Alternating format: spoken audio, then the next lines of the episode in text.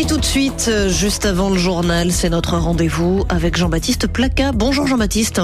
Bonjour Andréane Mella. Vous nous parlez ce matin du Mali, le pays qui, selon la Banque mondiale, pourrait voir cette année sa croissance stagner, voire même devenir négative. Conséquence notamment des violences armées euh, qui persistent et des sanctions euh, imposées par la CDAO. Jean-Baptiste, l'économie malienne serait-elle sur le point de s'écrouler?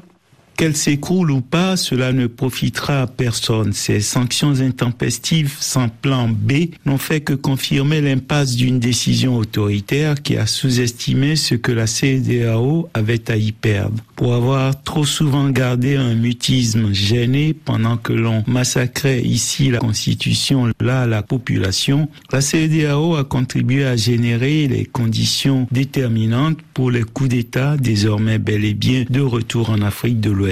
Et la CDAO ne peut ordonner aux putschistes de regagner immédiatement leur caserne en espérant être écoutés. C'est le signe que le temps est venu de laisser les peuples assumer leurs erreurs plutôt que de vouloir leur imposer des choix que l'on croirait bons pour eux. S'ils veulent applaudir les putschistes, à eux de l'assumer. Regardez donc comme le peuple soudanais souffre, se bat dans l'indifférence pour mettre fin à la confiscation du pouvoir par une junte brutale et perfide. Il souffre, mais tôt ou tard, il prendra le dessus et la victoire découlant de cette abnégation ne sera que plus solide, plus durable. Laisser les Maliens s'assumer, c'est aussi s'abstenir d'alimenter ce qui peut les distraire, comme cette impression d'être toujours en train de se battre contre un adversaire, sinon un ennemi extérieur. Pendant ce temps, les putschistes ne répondent de rien lorsque Rawlings prend le pouvoir au Ghana en 1979, il n'a pas besoin de deux discours pour que ses jeunes compatriotes comprennent où il veut conduire la nation. C'est cela le leadership visionnaire. Il leur a fallu tant et tant d'efforts, mais au bout, le Ghana qu'ils ont bâti offre l'épanouissement à tous les talents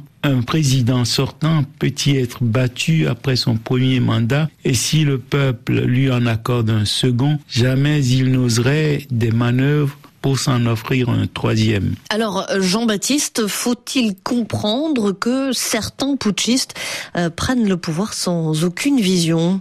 C'est l'impression que l'on a parfois avec ces pléthores de conseillers plus ou moins occultes autour des putschistes qui rivalisent d'autant plus de zèle que leur destin souvent est éphémère. Lorsque la voix que vous lui indiquez est claire, cohérente et convaincante et que vos priorités ne vont pas changeantes, votre peuple vous suivra cinq ans, plus s'il le faut, dès lors que vous lui inspirez suffisamment confiance pour le protéger, le défendre et l'élever vers un destin clément. Justifier un coup d'État par les seules erreurs ou les incohérences des prédécesseurs ne saurait suffire, pas plus que la promesse de corriger ces erreurs ne peut légitimer un régime d'improvisation permanente sans obligation de résultat. À l'évidence, la CEDAO est incapable de remettre en selle les chefs d'État renversés. Pourquoi alors ne pas s'essayer à prévenir les coups d'État? Après tout, si au milieu de la nuit on vous annonçait qu'il y a coup d'État au Ghana, au Cap-Vert ou au Sénégal, vous répondriez que c'est une plaisanterie parce qu'en Afrique de l'Ouest, la maturité démocratique dans ces États et dans deux ou trois autres rend les coups d'État à peu près